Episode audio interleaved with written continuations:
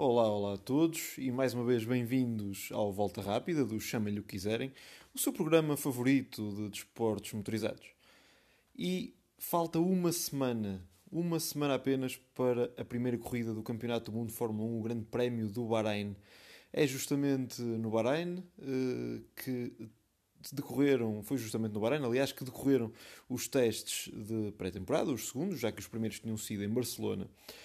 E após a realização desses testes, o que é que podemos dizer uh, daquilo que foi o ensaio geral do uh, Campeonato do Mundo de Fórmula 1? A verdade é que o número 1 encontra-se na Red Bull, Max Verstappen, e parece que a equipa austríaca está na pole position, digamos assim, para este ano. Uh, os carros com motor Honda conduzidos pelo piloto neerlandês foram, foi, portanto, foi mais rápido. O Max Verstappen foi o piloto mais rápido dos testes, o que quererá dizer pouco, mas analisando o comportamento de todos os carros, analisando a fiabilidade, parece ser a Red Bull que tomou a dianteira, ultrapassando a marca que eh, parecia estar a ser a mais consistente em todos os testes, os italianos da Ferrari. No entanto, a distância não parece ser grande e a Ferrari parece estar próxima. Charles Leclerc e uh, Carlos Sainz Jr. acabaram por fazer uma belíssima prestação e é assinalável estarmos a falar das duas marcas mais rápidas, as duas marcas que nós consideramos estarem neste momento com a dianteira nestes testes e nenhuma delas ser a Mercedes. É verdade, a Mercedes que revolucionou o seu carro, tendo inclusivamente levado uma versão B do W13, não está a ser a marca com um nível mais rápido. E observa-se pilotos como Lewis Hamilton e George Russell, que são dois belíssimos pilotos, a lutarem contra o carro. O próprio heptacampeão do mundo de Fórmula 1 veio mesmo dizer que neste momento uh, os alemães não são os mais rápidos, não têm o melhor carro e que luta contra o carro muitas vezes em muitos momentos. Agora a questão é, será que estamos perante mais um bluff da equipa de Toto Wolff?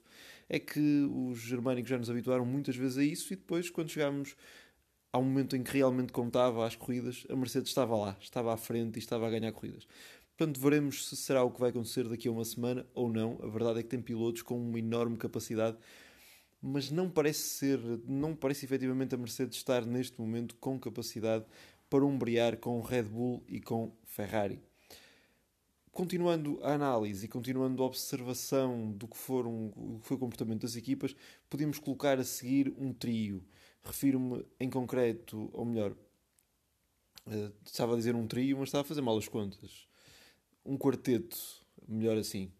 É um quarteto que, apesar de tudo, obedece a uma ordem, em que se colocaria prime no primeiro lugar dessa ordem, muito juntos, mas no primeiro lugar, a equipa da Alpha Tauri, sobretudo com Gasly. Gasly tem estado a um belíssimo nível e os carros parecem estar simultaneamente fiáveis e rápidos. A equipa Aston Martin, que entrou ali em pezinhos de lã e que durante os testes uh, não parecia estar uh, a comportar-se de uma maneira assinalável, a verdade é que foi melhorando sempre, conseguiu melhorar a sua prestação. Os carros são fiáveis, parecem não ter problemas nem Vettel nem Stroll, e a verdade é que podemos estar perante um carro uh, forte com capacidade para chegar aos pontos. Seguir-se-á a McLaren. A McLaren parece estar numa espiral descendente desde o início dos testes. Ao início foi inclusivamente colocado ao nível de Mercedes, Red Bull e Ferrari. No entanto, parece-nos que tem encontrado alguns problemas. Eles tiveram muitos problemas, nomeadamente ao nível dos travões. E uh, o facto também de uh, Ricciardo não ter estado uh, nos testes devido ao facto de, de, de se encontrar doente acabou por condicionar um pouco, já que Lando Norris, que terá por certo aproveitado bem estes testes, eh, obviamente, há sempre um certo desgaste e é bom também haver uma rodagem de pilotos. A McLaren não parece estar assim tão forte, mas ainda assim parece estar um passo à frente da Alpine. Não sabemos como será o plan de Fernando Alonso, se estará a ser bem concretizado ou não. A verdade é que se diz que o motor Renault é o motor mais afetado pela mudança de combustível, que agora uh, são combustíveis mais ecológicos, rumo à neutralidade carbónica que a Fórmula 1 ambiciona em 2030. Uh, e uh, a Alpine não parece estar a mostrar uma performance do nível das outras marcas. No entanto, entre estas quatro, refiro, volto a dizer, eu ao princípio chamei-lhes trio, mas não, é um quarteto. Entre este quarteto há, de facto, alguma proximidade segundo aquilo que é possível avaliar nos testes, o que vale sempre pouco, já que nós não conhecemos os programas da equipa, das equipas, apenas podemos inferir mediante aquilo que se vê e mediante os tempos que se extraem. Por fim, e também aqui há algum equilíbrio, a Haas, a Williams e a Alfa Romeo parecem estar a um ritmo relativamente semelhante.